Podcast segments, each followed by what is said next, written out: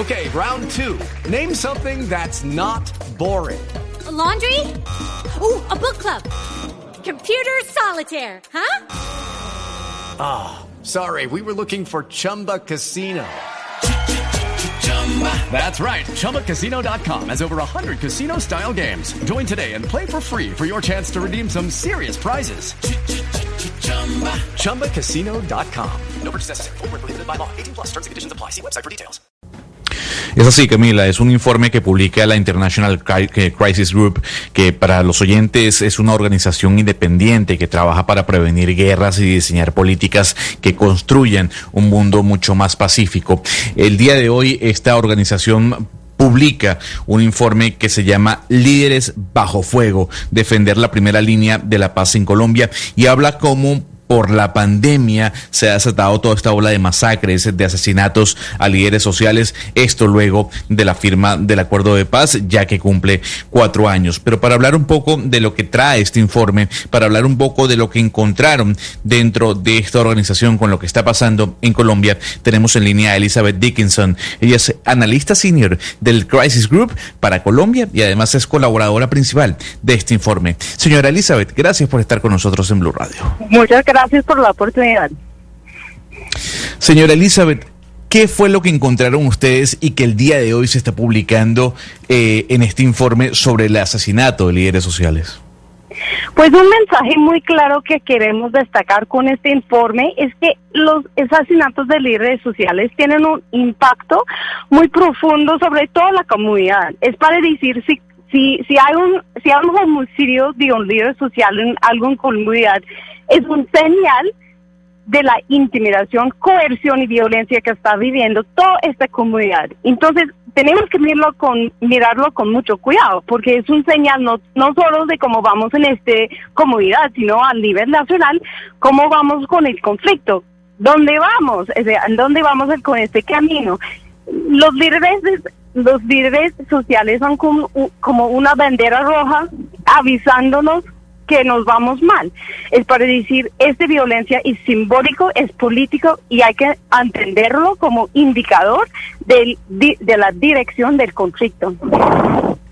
Ustedes en este, en este informe hacen más de 90 entrevistas, conversan con funcionarios gubernamentales, con líderes sociales, con funcionarios de seguridad, pero a mí lo que me llama la atención es saber un poco la, percepción que se tiene del gobierno colombiano frente a la lucha para proteger a los líderes sociales. En este informe se tal vez se recalca que el gobierno colombiano no estaría haciendo lo suficiente para proteger a los líderes sociales. Bueno, lo que pasa, yo creo creo yo, es que hay un debate muy grande sobre las causas de esta violencia.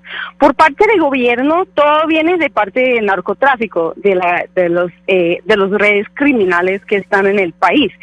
Y por este, esta explicación viene una prescripción, una receta para más operaciones militares, para más enfrentamientos en las comunidades y también un esquema que tenemos que decir que es un esquema muy muy eh, muy grande muy muy comprensivo para proteger los individuales que son en riesgo que se cuenten que se encuentran en, una situación de riesgo. Pero por otro lado tenemos otra explicación sobre lo que está pasando. Bueno la otra explicación es que hay como digamos cosas fundamentales en la sociedad la inequalidad la reforma rural que, eh, que, que falta por la implementación del acuerdo de paz, la implementación, su mismo hay partes que, que han generado conflictividad en la comunidad por falta de cumplimiento en los procesos, por falta de, de digamos, eh, entusiasmo para la implementación y eso es, digamos, son la base, la base en donde esta violencia puede persistir. Y si, si entendemos por este lado, la receta para resolver el problema es muy diferente. Es intentar a poner toda la esfuerzo en implementación del acuerdo de paz, es buscar cómo proteger a las comunidades y poner y poner este este desafío por nivel número uno en la estrategia de seguridad, que ahora es el opuesto. Ahora, en, en este momento, hoy en día, la prioridad de la estrategia de seguridad en Colombia es enfrentar contra los grupos armados y criminales. Bueno, eso pues por esos dos diagnósticos nos encontramos con dos recetas muy diferentes para resolver el problema y de, este conflicto viene el problema con con con eh, con el desafío de reducir la violencia.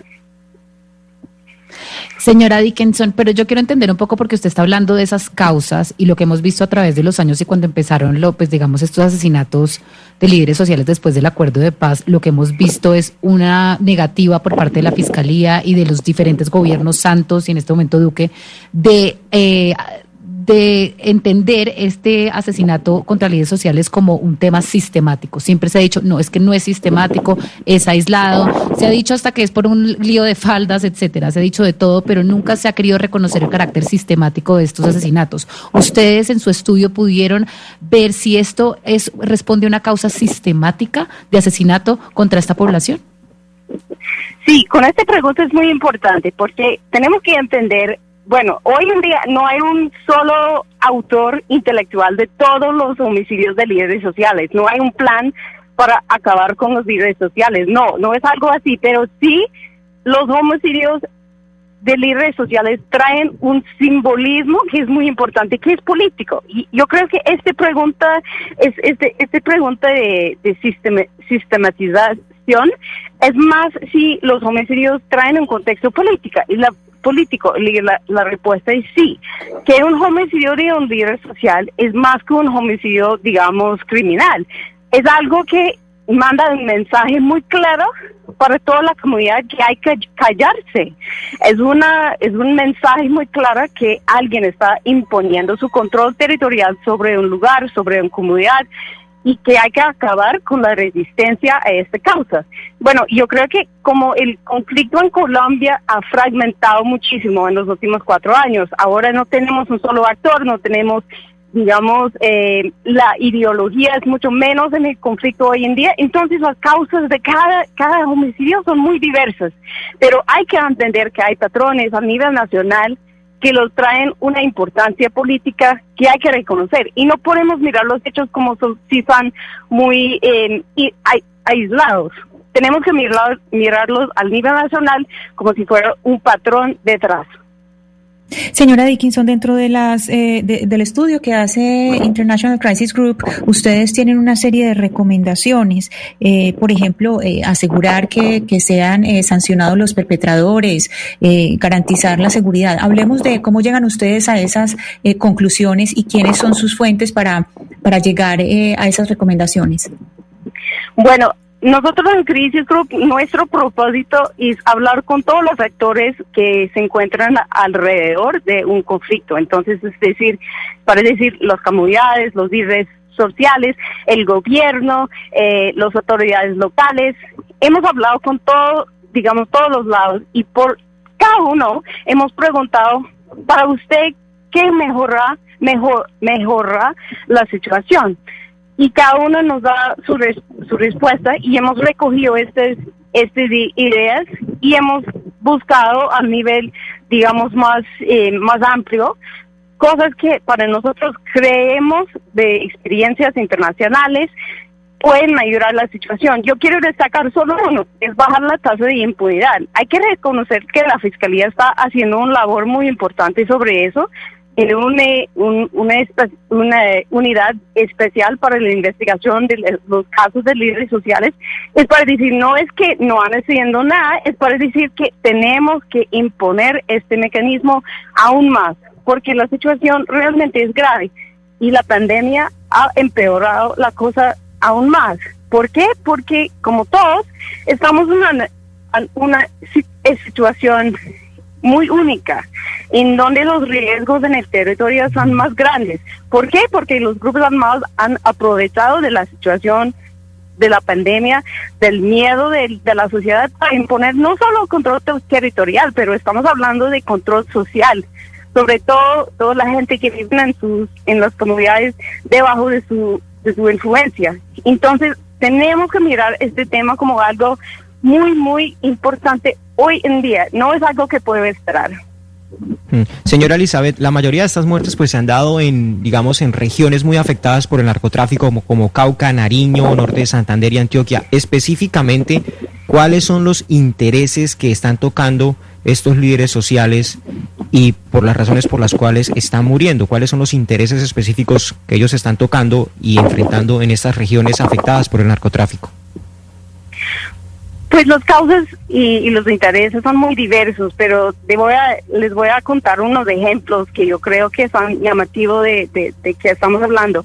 Por ejemplo, en el Cauca hemos escuchado muchos testimonios de líderes sociales, lideresas sobre todo, que están trabajando para prevenir el reclutamiento forzado de menores bueno, y eso obviamente para los grupos armados es su fuente, es, algo muy importante porque desde, desde la gente viene el poder de estos grupos. Entonces, para, para este trabajo de enfrentar, de, de luchar para prevenir reclutamiento, muchos lideresos nos han encantado que se, se encuentran en riesgo, han tenido amenazas en su contra, amenazas a muerto en muchos casos, y eso es solo un ejemplo. Hay otros ejemplos para defender la derecha ambiental, la derecha a la tierra. Otro ejemplo muy llamativo es eh, la situación de indígenas en muchas partes del país. En el Cauca, por ejemplo, como ya, ya es un caso un poco conocido, las autoridades indígenas han intentado imponer su propio control territorial, que es su derecho constitucional, eh, y por eso, para no dejar entrar los grupos armados en su territorio, se encuentran otra vez en riesgo. Y en 2019, la tasa de homicidios contra líderes sociales indígenas de esta comunidad y también de la Guardia Indígena, de los líderes indígenas, o sea, de todos los ámbitos de la comunidad, estaba muy alto. Por esa, ese, ese, esa causa de luchar por su por sus derechos, digamos, por por su territorio, por su control y su, por su autonomía.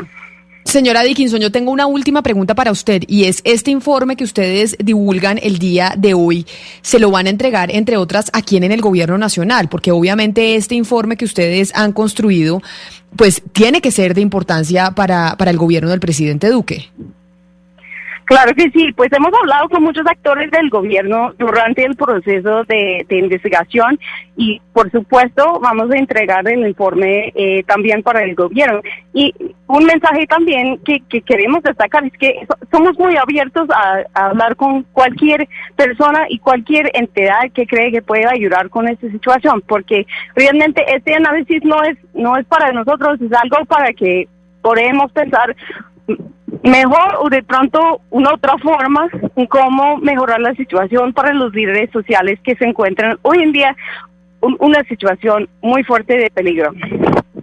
Pues es Elizabeth Dickinson, investigadora y autora de ese informe sobre Colombia y el asesinato de líderes sociales de esta ONG International Crisis Group. Señora Dickinson, mil gracias por, eh, por haber hablado con nosotros, pero sobre todo por haberle dedicado tanto tiempo a la investigación de lo que está pasando con los líderes sociales en nuestro país, que sin duda necesitamos saber específicamente qué es lo que ha venido pasando para poder generar políticas públicas que ayuden a evitar esta masacre. Mil gracias. A ustedes. Gracias.